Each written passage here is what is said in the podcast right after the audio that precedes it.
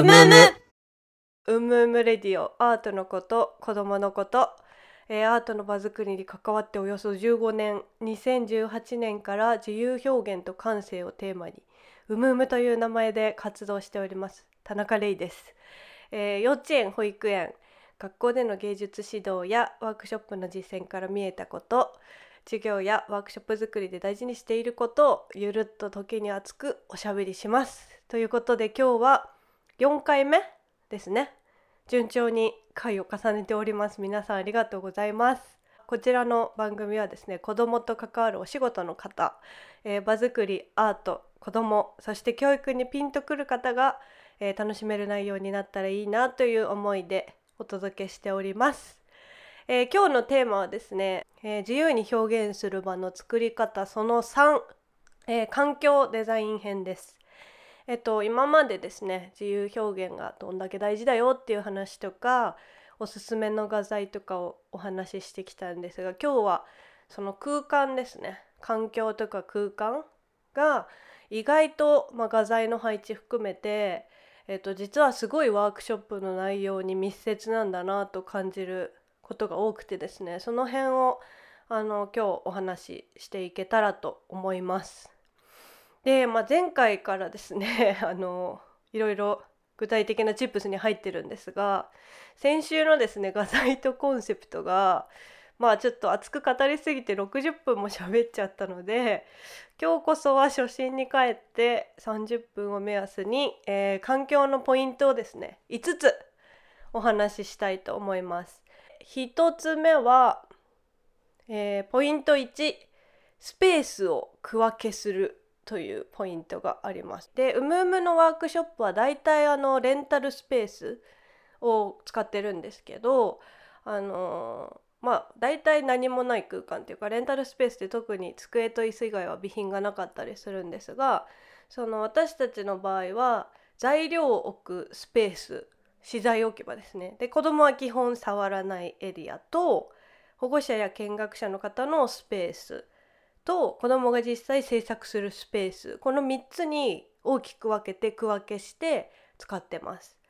でそのまあそれぞれの特徴があるんですけど子供が制作するスペースは養生しやすくかつ広いエリア例えば柱がデコボコっとしてたりとかあの窓があったりとか複雑な形をしてると養生が大変なのでなるべくシンプルなあの形してる場所で、えー、と広いスペースを確保できるところを子どもの制作スペースにします。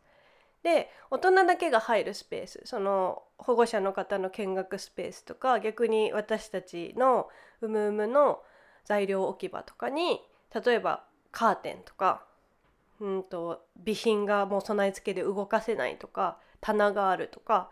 そういう場合はそのやっぱり絵の具がついたら落ちないものたちがそこにあるのでそういうものは大人だけが入るスペースに集約すると。でここもちょっとポイントなんですけどムームのワークショップではその保護者の方が結構見学されるんですけど保護者のスペースと子どものスペースにちょっと距離があるようにしています。あのやっぱり自分のお子さんの表現を自由にさせたいっていう方が来てくださるのでちょっとその大人が立ち入らない子供だけの空間みたいのを、まあ、物理的に作りたいなっていうのと子供たちがその視覚的に例えばその自分の制作スペースがテーブルとかで仕切らられてるとあこの空間の中は自分が好きに使っていいのねっていうのが分かるようにしたいのでそういう感じで保護者のスペースと子供のスペースちょっと距離があるようにレイアウトしたりしています。はい、で2つ目養生はしっかりします。えー、とその子どもたちの制作スペースの中を床に、えー、とシートを大きいシートを1枚必ず敷いて、まあ、たとえ絵の具が絵の具を使わない日でも子どもたちが、まあ、なんか乗りこぼしちゃったりとかボンドつけちゃったりとか油性ペンがはみ出しても大人がこう温かく見守れるように汚してもいいものを敷いておくっていうのはかなり大事かなと思います。で全て養生しておくことが自由度を確保することにもなるのであのご自宅であの子どもたちと一緒にアートしたいという方も是非あの床を養生して床の上で広くやるっていうのも一つ手かななんて思います。で、えーと、絵の具の日は特にですねあの高さがあるところにも絵の具が飛んじゃったりとかするのであの大人の高さだから150センチぐらいかな150センチぐらいの高さまでは全養生します。でこの写真の場所はあのビニールが覆われてる半透明なところが養生してるところなんですけどだいたい高さ150センチぐらいの、えーと、一周ですねビニールで覆ってます。で床もあの敷いてるシートの上にさらにビニールを敷いて、まあ、ちょっと滑りやすいという欠点はあるんですけどもうあのみちみちに養生してもうどんだけ子どもたちが絵の具を飛ばそうが絵の具でびしゃびしゃにしようが大丈夫紙から染み出しても大丈夫というような、えーと、空間を作ってます。はい、で今ポイント2つ目ですね。ポイント3つ目は、えー、対面式のレイアウトをしています。まあ、ちょっとあのコロナでどうなのっていうところも今あるんですけどあの基本参加者同士の子どもたち同士のコミュニケーションを誘発したいという思いがあるのでなるべくそのみんなが自分以外の子が何をやってるのかが視界に入ってくるようにしています。やっぱ学校の教室だとみんな黒板見てるから他の子が何してるのかってまああえてだとあえての部分もあると思うんですけど視界に入ってこないんですがあのワークショップでは子どもたち同士のあの刺激の交換も大事にしたいという気持ちがあるのでみんなで画材を囲う対面式レイアウトをしてます。でここであのコミュニケーションっていうキーワードが出てきたんですけどその言葉ではない視覚的な相互作用もこれによってあるなと思っててなんか目の前の子が「えこんなんやってるんだ」とか「あこういう風に道具使うんだ」とか「あこういうやり方もあるのね」みたいなで子どもたちってもう本当に素直にそういう刺激に反応するのであの視界に入ってきて面白そうなことはどんどん真似してみるしあの以前 YouTube で深島浩二さんという社会教育科の方と一緒に対談した時も出たんですが「学ぶは真似ぶ」という言葉があってやっぱ学習って真似から基本始まるというあの説もあるぐらいなのであの目の前の子が楽しそうにやってるとか例えば私が他の子に伝えてるアドバイスとか提案してる道具の使い方をなんとなくこう視界に他の子にも入ってくるようにするために対面式のレイアウトをしています。えーと、ポイント4つ目材料の共有をするですね。これもまあコロナ的にどうなんだっていうのはあるんですけど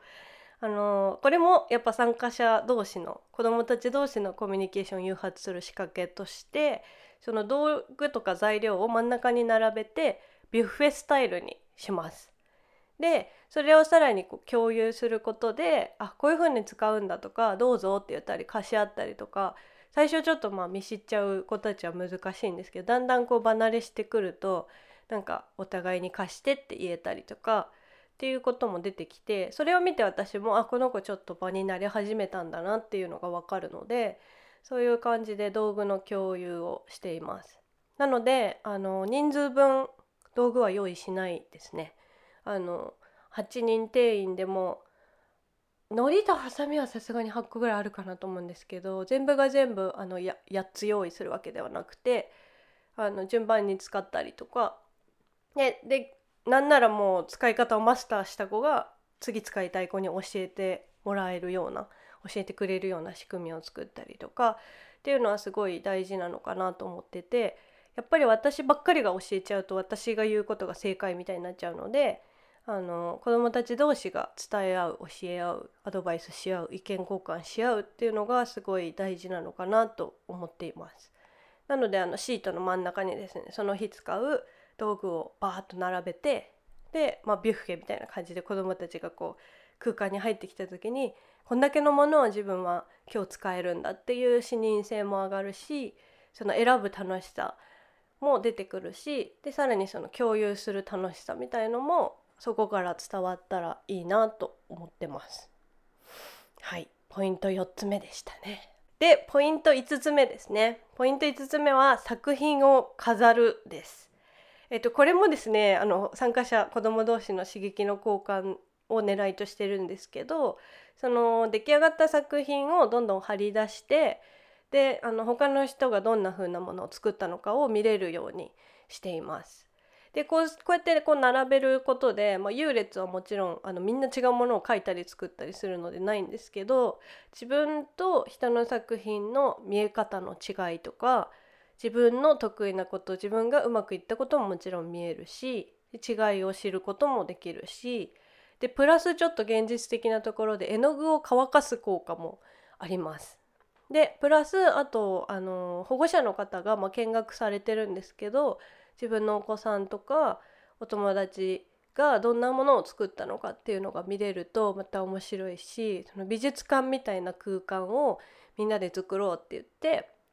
で作品を結構貼り出す。で貼り出すってその認められる一つの行為な気がしていて結構みんな喜んでくれるので出来上がったものを貼り出して後半あのワークショップの最後に時間が余裕があればみんなでちょっと意見交換したりとかどの絵がすごい気になるか聞いてみたりこの技がすごいとかこの道具が気になるとかこの色がすごい綺麗とかそういう意見交換を子どもたちにあの聞いてみたりとかもします。であのそれに付随して絵の具の回もあの机でシートを囲ってあのシートがずれないようにするという効果もあるんですけどそこの机にビニールをかぶせてでそこから大きな出来上がった絵をあの飾ることで乾かしついでにその自分たちの作業スペースがどんどん絵で囲われていくっていうような構造になるので他のお友達の、まあ、これも作品世界に触れられるっていうところで、えっと、作品を飾るは5つ目のポイントかなと思っております。はい、ダダダと喋ってしまいましたがこんな感じでですね環境づくり、えーと、5つのポイントを今お話ししてきたんですけど、まあ、このうちのやっぱりいくつかはちょっと今コロナでねイベントや園で活動って考えると、まあ、制限が出てきちゃうポイントではあるんですけどあのお家でもしでこのゴールデンウィークとか子どもたちとお絵かきしたいとかっていう方はあのプチ版でご自宅でやっても全然ありだと思います。あのムームによく来てくれるご家庭にもあのシートをおすすめしてであの床の上にシートを敷いてもらったりとか出来上がった絵を定期的に飾り替えてもらったりとかっていうのをしたり、まあ、あとそのオンライン上でやる時はあの Zoom でやる時に他の参加してるお友達の絵も他の子に伝わるような感じで進行したりするんですけどそのオンラインもまたねあの別の機会にお話しできればと思っているんですが基本このポイントはオンラインであろうがリアルな対面であろうがご自宅であろうが園であろうが結構使えるポイントじゃないかなと思ったりします。なんとなくその環境デザインっていうイメージが湧いてきたでしょうか？どうでしょうか？よし。あすごい。なんか30分で終わりそう。今日。やった。ちゃんと時間を守れそう。でじゃあ事前にですねいただいてたあの質問をちょっとご紹介します、えー、1つ目。環境デザインに関わることで、えー、養生のやり方やおすすめの道具を教えてください。はい。これですねあのおすすめの道具が3 4つあります。4つもあるんか。4つあって、えー、1つ目はあのー、YouTube でもお話ししてるんですけど防炎シート防ぐ炎上の炎シートがもう爆裂使えます。これはあの工事現場であの燃えにくいシートとして使われてるんですけど色が白いのでその上であの子どもたちが絵描くとすごい色が綺麗に見えます。でサイズもたくさんあるので私は何メートルだ？結構大きい4メートルぐらいのを使ってるんですけどご自宅だったら23メートルぐらいのあの大きさ？で十分だと思うんですけどこれはね絶対水漏れしません。ただその代わり重いんですけどこれ敷いとけばマジで安心です。なんで防炎シートをぜひチェックしていただきたいんですけどプラス、えっと、他に3つあるのが、えっと、シートをまあ敷くのが一番ベーシックにみんなにおすすめしてるんですけどそれ以外、まあ、壁を例えば養生したいとか周りを覆いたい机の上を覆いたいっていう時はマスカーっていう、えっと、ガムテープとビニール素材が合体してるロールがあるんですけど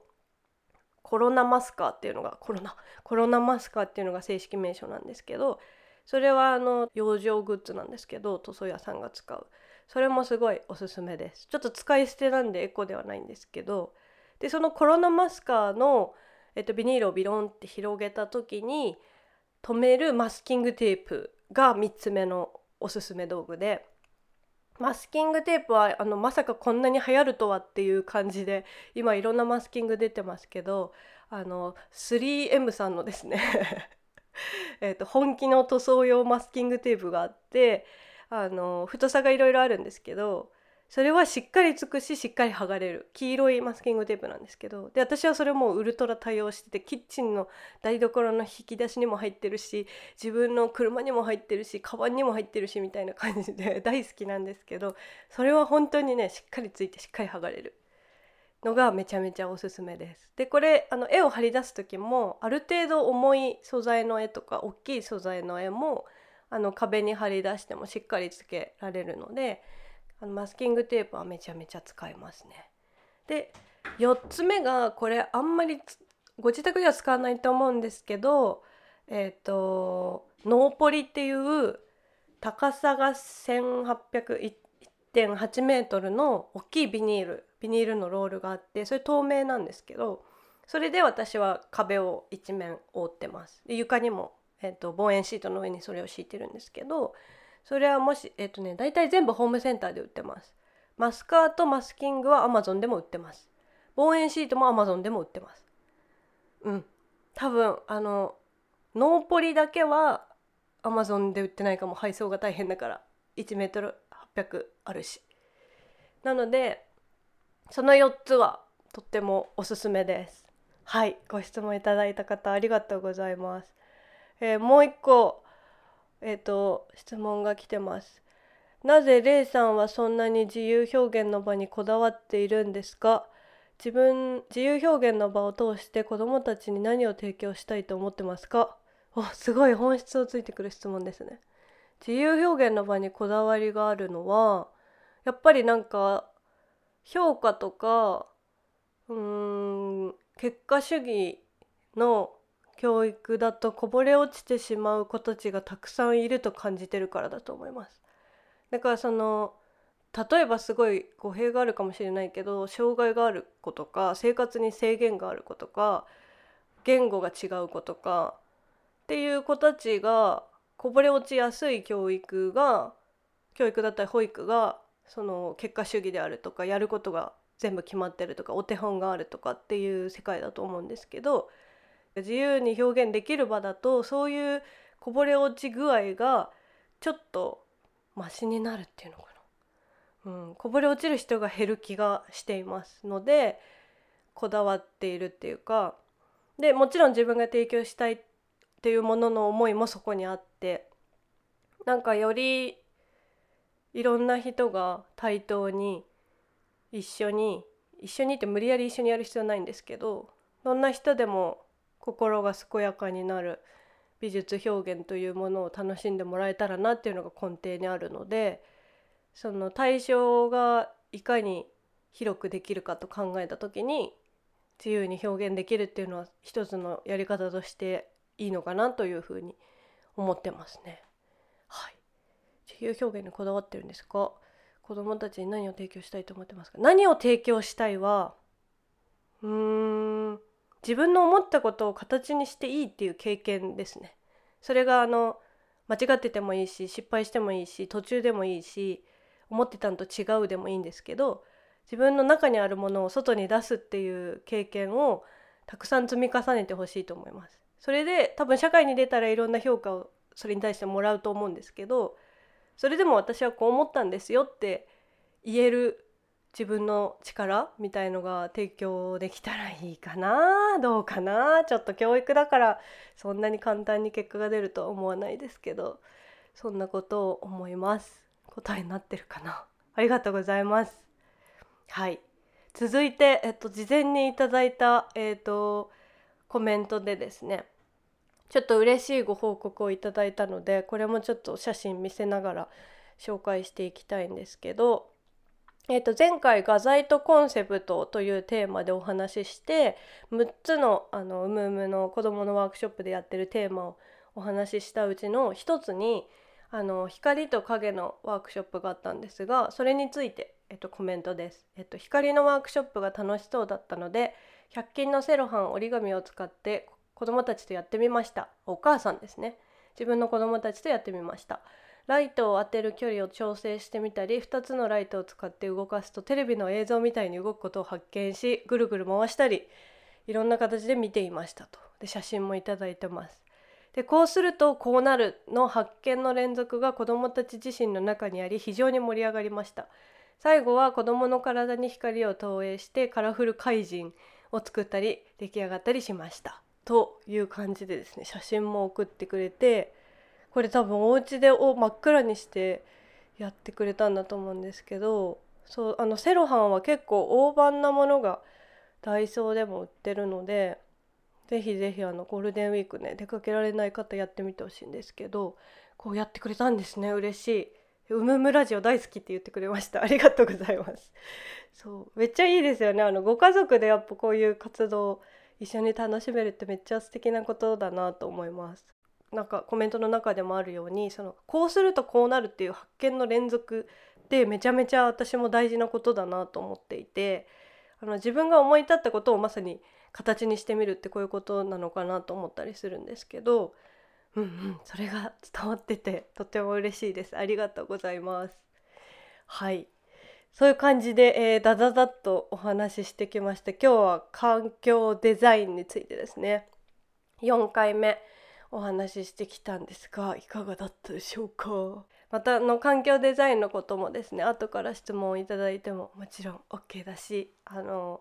これから先々ですねまたお話を深めていきたいのでよかったらコメントとかやってみたよとかあのぜひぜひたくさんメッセージお待ちしております。ということで「ムームレディオアートのこと子供のこと」はアンカーや Spotify のほか Google や Apple のポッドキャストアプリそしてインスタライブで配信中です。もう各所にばらまきまくってます。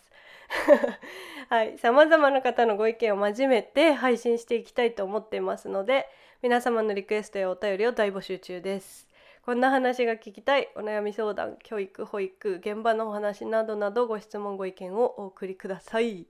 はい。送り先はインスタこちらですね。今まさにライブ配信中のアカウントうむうむドットアートへのダイレクトメッセージやインスタライブ配信中のコメントまたはメールアドレス hello.umum.art hello.umum.art までお待ちしております。そんな感じで今日は「うむうむラジオ」4回目ご視聴いただいてありがとうございました。えまた来週かな？来週の土日に、えーと、ムームラジオやろうと思っております。のでぜひまたご視聴ください。だいたい9時から9時半ぐらいからやります。はい。じゃあ質問いただいた方も見てくださった方もありがとうございました。連休中で出かけにくいですけど皆さんの素敵な連休をお過ごしください。ではまたおやすみなさい。おしまいにします。うむむ。